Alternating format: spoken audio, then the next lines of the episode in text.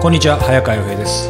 石平恋と仕事と社会の Q&A 今日は第102回です。皆さんお願いします。はい、よろしくお願いします。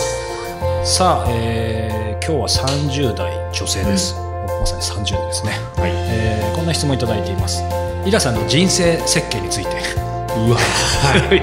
一番聞いちゃいそんなこと怒られるか、はい。一生かかるお金を試算してみて、えー過ごし方でかなり差があるかなと感じました、えー海外移住やきめ細かいサービス付きの介護施設など選択肢も様々です、イラさん何歳まで仕事をして仕事を終えたらどのように過ごし人生の最後はどこで過ごしたいですか可能な範囲で人生プランを教えていただきたいです。うわーでもさ、これ、よくありますよね。ファイナンシャルプランナーなんかあが人生でい。くらとかね、退職するときに何千万ないと困るみたいなことを言いますけど、あの、嘘っぱちですから。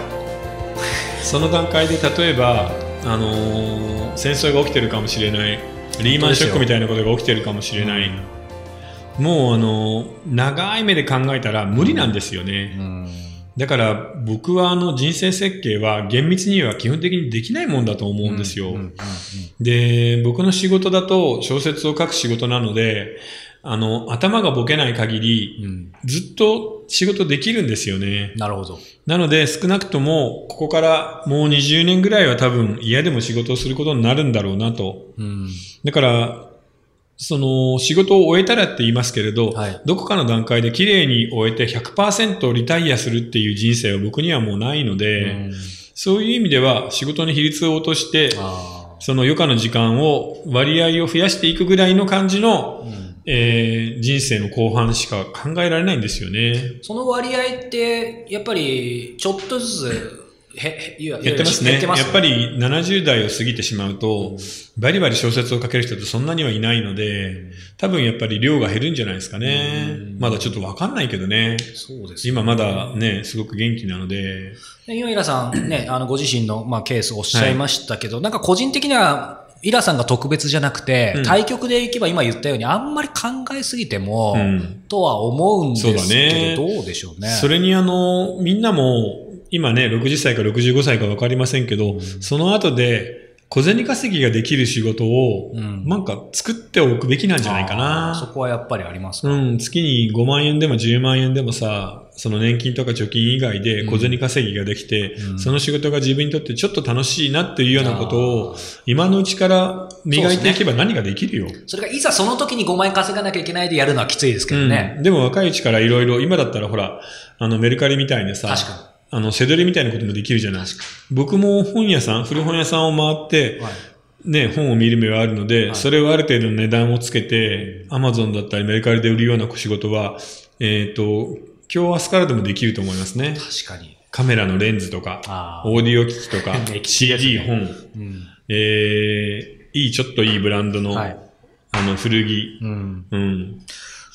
だからそんなのはもうね、うん。いくらでもできますよね。そういうし、なんだろう、自分でできることって、なんか、ちょっとうがった見方すると、それはやっぱりイライラさんの場合はできるイメージ僕もあるんですけど、いや、でも、みんなでも自分がこれ好きだってことあるじゃないですか。うん。例えば、んあの、縫い物が好きだから、はい編みぐるみを出そうみたいな、そんなことでいいんですよね。やっぱりそれコツはやっぱりじ時間かけることじゃないですか？ゆっくり焦らうずに。ん。あとは、その、自分のセンスを生かすことだと思うんですよ。うんなので、あの、今ある好きなものとか好きな趣味を、あの、きちんとそれなりに突き詰めていけば、いつかそれで小銭稼ぐぐらいはできるようになるよっていうふうには言っておきたいですね。そういう意味ではね、まだこの方 30歳だから、もう十分ね、いろいろうん。だから、これ、あの、前回のあの、エッチをする前から性病について考えている人と一緒で、うん30歳で、本当に年を取る前から老後を考える必要ってないんじゃないですか？うんあと10年、とりあえず、バリバリ思いっきり遊んで、いろんな仕事やいろんな趣味を育ててみて、それから考えてみません？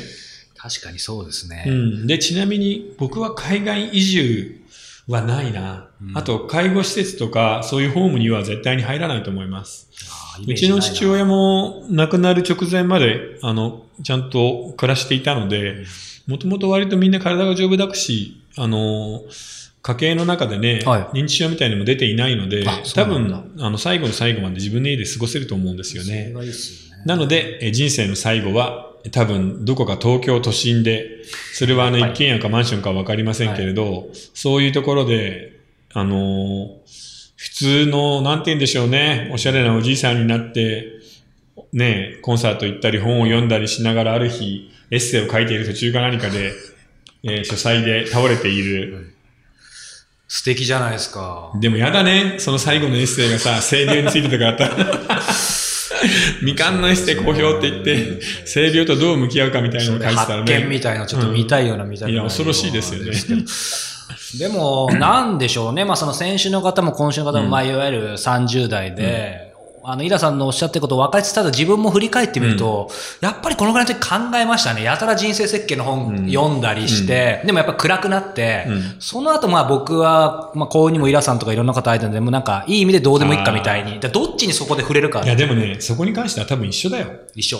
みんな一瞬考えるんだけど、やり続けられなくてどうでもよくなるっていうのがほとんどの人間なので、うんこの人も来年にはすっかり忘れて、なんか飲んで歩いてると思いますそれね。でいいんじゃないですかね。うん。ただ、その人生設計どうこうっていうんであれば、あのー海外、世界の株の積み立てみたいなのやっておくといいかもね。ああ、そこはずっとおっしゃってますようね。ん。あのーこの20年ぐらいでも、実は海外株の積み立ては、えー、どこかの、ごくごく本当に世界分散投資で、ヨーロッパ、アメリカ、アジア全部を買うやつで、700%ついたって言ってましたね。この20年で。700%ですか？だから100万円が800万になるってこと。すげえな。なので、それを今のうちからコツコツやっておけば、月に2万円ぐらいでいいと思う。であとはもうあんまり余計なこと考えずにね。考えない考えない。で、値が上がっても下がっても放っておく。で、10年、20年やれば、はい。そこそこいってますよ、必ず。そうですねな。ので、えー世界の人類がみんなでバリバリ頑張って稼ぐところにはい乗せてみましょう。ということで、えーそんな楽しくいきましょう。そうですね。でも老後のことは本当に心配しても無駄。えー。そうですあね。の人間の生き死にっていうのは当人ではどうにもならないことなんで、ほっとくしかないよ。運命だもん。ですね。さあ、この番組では皆様からの質問を募集しています。また、えーイラさんと双方向でつながれるオンラインサロンの会員も募集しています。詳しくは公式ホームページをご覧ください。今日は第102回でした。イラさんありがとうございました。はい、ありがとうございました。